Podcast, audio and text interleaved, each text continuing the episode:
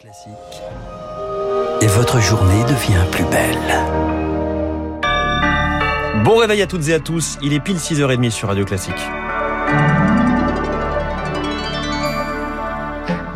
La matinale de Radio Classique avec François Geffrier. Et à la une ce matin, Charles Bonner, le débat n'est toujours pas tranché. Faut-il une troisième dose de vaccin? La France a commencé la campagne de rappel depuis début septembre. L'Espagne va s'y mettre et Israël l'administre dès l'âge de 12 ans. Résultat, dans l'État hébreu, un quart des 20-29 ans ont déjà reçu trois doses. Aux États-Unis, l'agence du médicament va statuer aujourd'hui. Le but de ce rappel, booster les anticorps pour les personnes fragiles. Et cela fonctionne selon Gilbert Doré, médecin de la Pitié-Salpêtrière à Paris. Dans mon hôpital à Pitié-Salpêtrière, nos patients transplantés comme on s'est aperçu que après deux injections, bah, ils n'avaient pas produit beaucoup d'anticorps, et on a donc refait une troisième injection. Et effectivement, quand on fait un booster, on s'aperçoit que le titre d'anticorps réaugmente de façon massive, au-dessus même de ce qu'il était immédiatement après une deuxième injection. Et cet avis ne fait pas consensus. L'OMS reproche aux pays riches d'inoculer une troisième dose alors que les pays pauvres peinent à en injecter une première.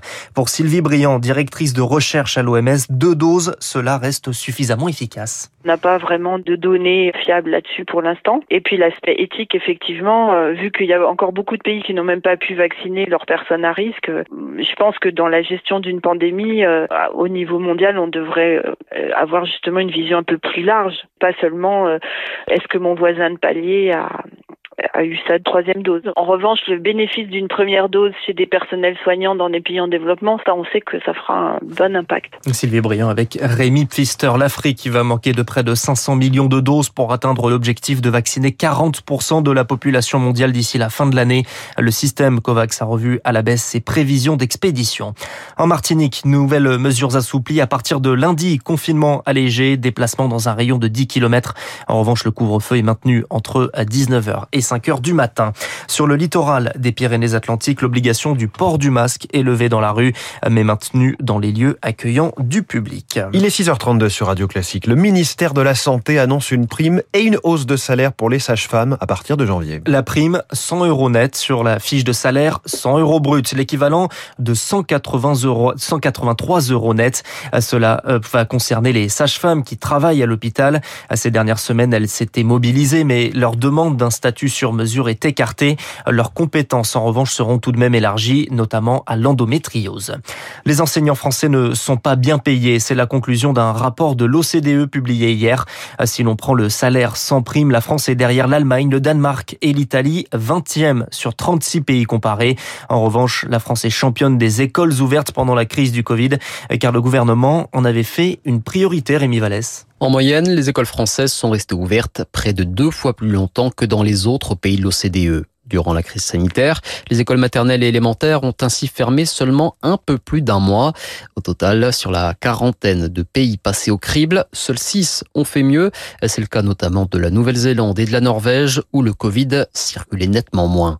Afin de limiter au maximum l'interruption de l'enseignement, l'éducation nationale a misé sur la réduction des jauges en présentiel, une stratégie saluée par l'OCDE. L'organisation estime qu'elle a permis d'une part de limiter l'accroissement des inégalités entre élèves, mais aussi de voir la France rattraper son retard par rapport aux autres pays européens.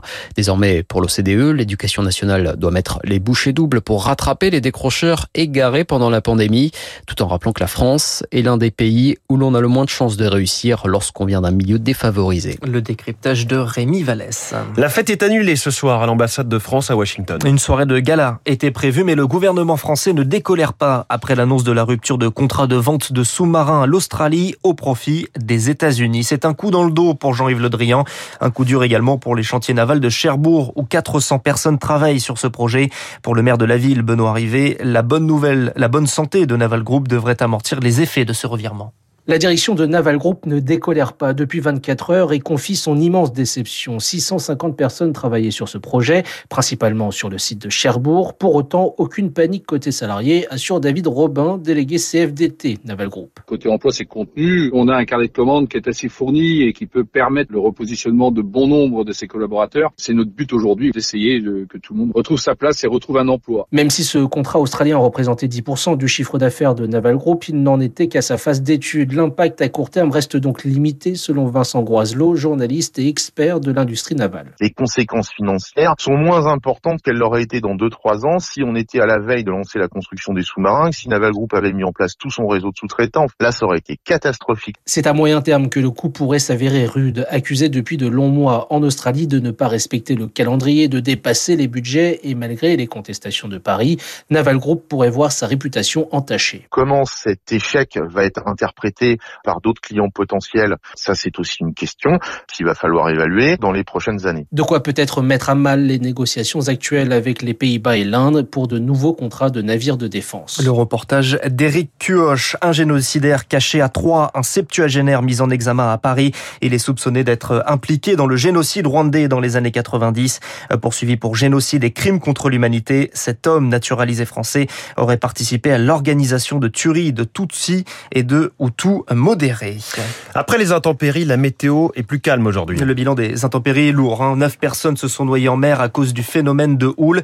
Alors comment peut-on expliquer de tels drames? Plusieurs facteurs. Moins de surveillance au mois de septembre et des Français en moins bonne santé physique à cause des confinements, selon Axel Lamotte, le secrétaire général du syndicat des maîtres nageurs sauveteurs. La charge pondérale des Français a augmenté de 3 à 4 kilos, ce qui n'est pas excellent pour se sortir de situations difficiles dans la mer. Les personnes du, du troisième âge qui sont décédées dans la Méditerranée sont des gens qui en partie manquent d'entraînement. Il faut tenir compte de notre capacité physique. Et puis après, ben, effectivement, il existe des côtes qui sont particulièrement dangereuses. Il faut ne pas surélever ses forces, longer le littoral. Il ne faut pas essayer d'aller à la bouée des 300 mètres et revenir. Propos recueillis par Juliette Pietraszewski. Un mot de sport pour terminer une soirée sans défaite pour les clubs français. Monaco, vainqueur contre Graz.